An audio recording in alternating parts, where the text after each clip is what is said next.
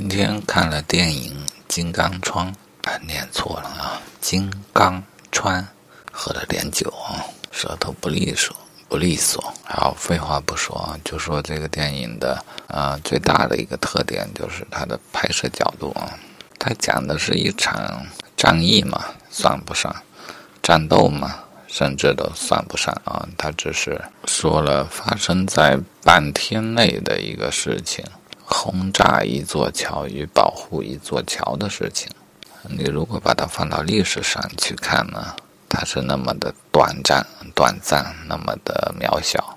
在这部电影里，它分了三段还是四段啊，描写同样一段时间内的同样一件事情。只是从不同的视角，哎，到底是几段？我这是喝多了啊。第一段说的是主力部队啊，主力部队急着要过桥，而桥一再被轰炸，工兵连一再的修复这个桥。而，我想起来了，是分成四段啊。而第二段讲的是对手啊，就是美国的飞行员，主要描写的是那个。侦察机的飞行员，这哥们是侦察机吗？他也带炸弹的呀？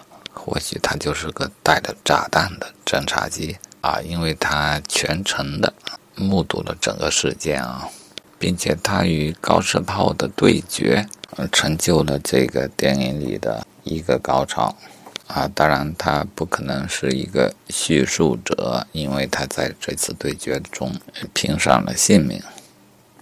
第三个视角呢是，啊，显而易见啊，就是对决的那个高炮班啊，不能说班，高炮排吧。这个可怜的高炮排呢，只有两台高炮，一台是排长管着，另一台是一个班长管着。啊，但别小看这个班长啊，这个班长是吴京啊，他原来是连长，只是被撸成排长啊，班长了。然后吴京饰演的这位班长呢，现在对决中牺牲掉了，而排长也就是吴京的徒弟，最终替师傅也报上了这个仇，同样的也付出了生命的代价啊。可巧的是，班长老关他姓关，排长张飞他姓张，他们之间的这个手足情谊呢，更加深了这个对决事件的。悲壮的成分，啊，说第四个视角，我认为第四个视角就提升了整个电影的意境吧。第四个视角是桥，就是那一座唯一能够通过金刚川的桥。在经过了前面三章对同一个事件的多方面的描述，我以为对于这个桥的命运，它的故事。我都已经了解了啊，但是第四段还是给了我新的震撼，因为它在剧情上又继续发展了。前三段一直描述到啊，也都是只描述到美军的大家伙的轰炸机投下的燃烧弹那一刻，而第四段的时间线会延长的更多一些。投下燃烧弹之后，他们再回来观察啊，在半个钟头之内。发现桥又通了。要知道，大家伙投下的燃烧弹已经将方圆很大一块地方都烧成焦土，甚至于飞行员在空中都闻到了人被烧焦的焦臭味。那么，这个桥为什么能够在半个小时之内又能发挥一座桥的功能呢？嗯，答案是，它是一座由人构成的桥。是由战士用肩膀扛着木板而构成的一座桥。这座桥把大部队送过了金刚川，完成了他们在这场战争、在这场战役以及在这场战斗中的一个不可或缺的环节。啊，这固然是电影着力让我们感受和感动的。重点啊！但是我这个人作为一个个体呢，我有我自己一些感动的地方啊，我就按顺序啊随便说一下吧。第一个特别感动我的地方就是张飞与老关之间的那种兄弟袍泽的情谊，或许还要加上那位工兵连的连长还是排长，我猜他可能姓刘，这就成了刘关张了嘛。啊，为了老关的安全啊，张飞让他换一个阵地，因为原来的阵地已经暴露了。老关说：“要不你给我十发炮弹？”张飞纠结了一阵，居然同意了。要知道，他是一个非常谨小慎微并且斤斤计较的人，这样的细节让我感动。好，再说第二个让我感动的地方，片中用了一些特殊的镜头，比如燃烧弹爆炸之后凝固住的一个个身影。就比如炸弹，炸弹在水中激起的层层叠叠的水花，用高速镜头拍摄出的很唯美的画面。我被他们感动，不光是因为画面上的优美或印象深刻，这个事儿就有点难以说清啊。我可能得慢慢的说来啊。这么一天的时间，从四个角度来拍摄。我认为这个电影做的还是相当成功的，当然它重复的镜头少一些就更好。每一个不同的角度应当去表现不同的侧面，但整体上四个角度表现同一段时间的事情，我非但不厌倦，还觉得意犹未尽。我想，如果他再拍出几个角度来描述这一场战，这叫什么呢？这一场对决吧，我都是愿意看下去的。这时候我就想到历史的瞬间，哪怕在历史上，这是一个很短暂的瞬间，它其实也有无穷无尽的细节。而这部电影选择了适当的角度表现出不同的细节，它就能使整个作品更加有表现力。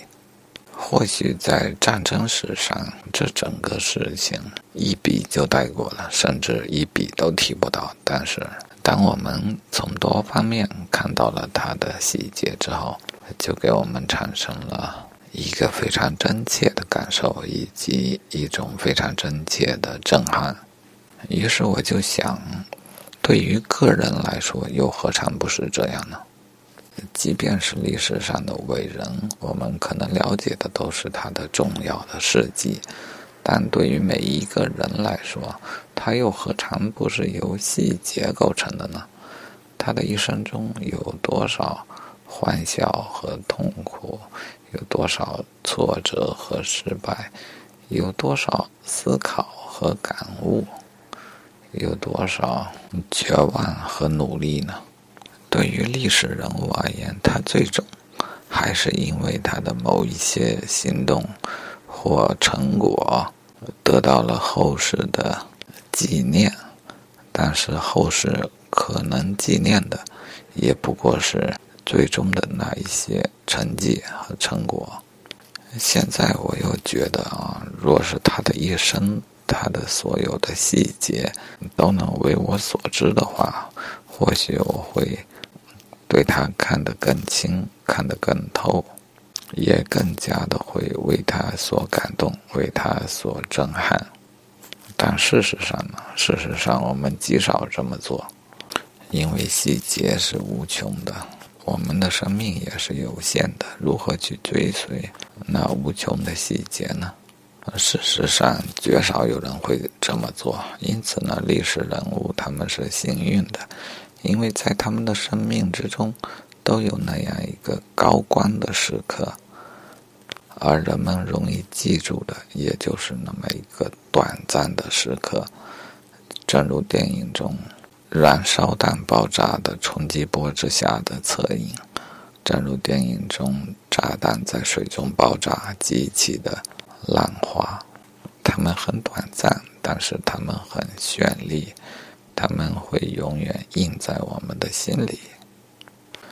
这是这部片子我的第二个感动，由第二个感动又引申出第三个思考：如果我们成不了一个历史人物，成不了一个英雄人物，我们的生命中就没有机会拥有那样高光的瞬间，那么我们的生命会是什么样子。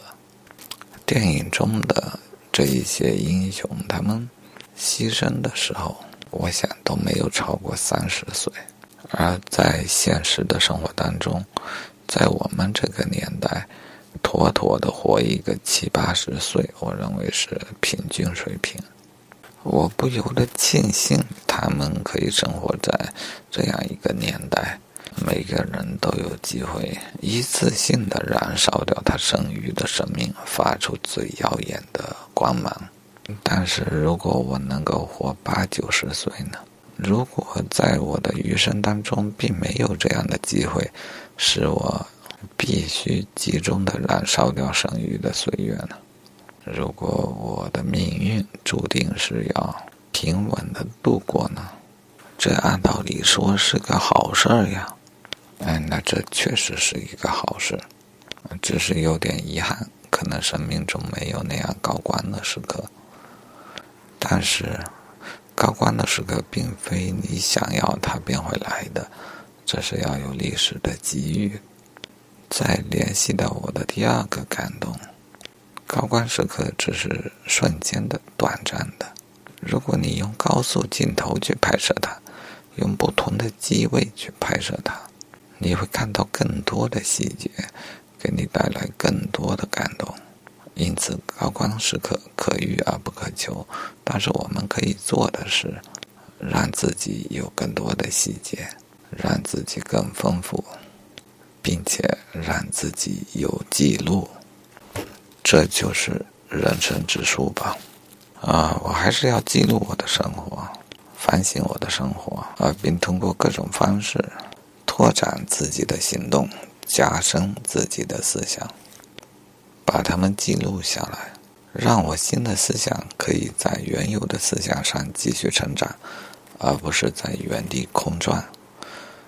我要让自己更丰富、更深邃。更多细节。如果我的一生也注定会有一个高光的时刻，那么我相信我在高光时刻所表现出来的那一束耀眼的光芒，它来自于我之前的一切的积累。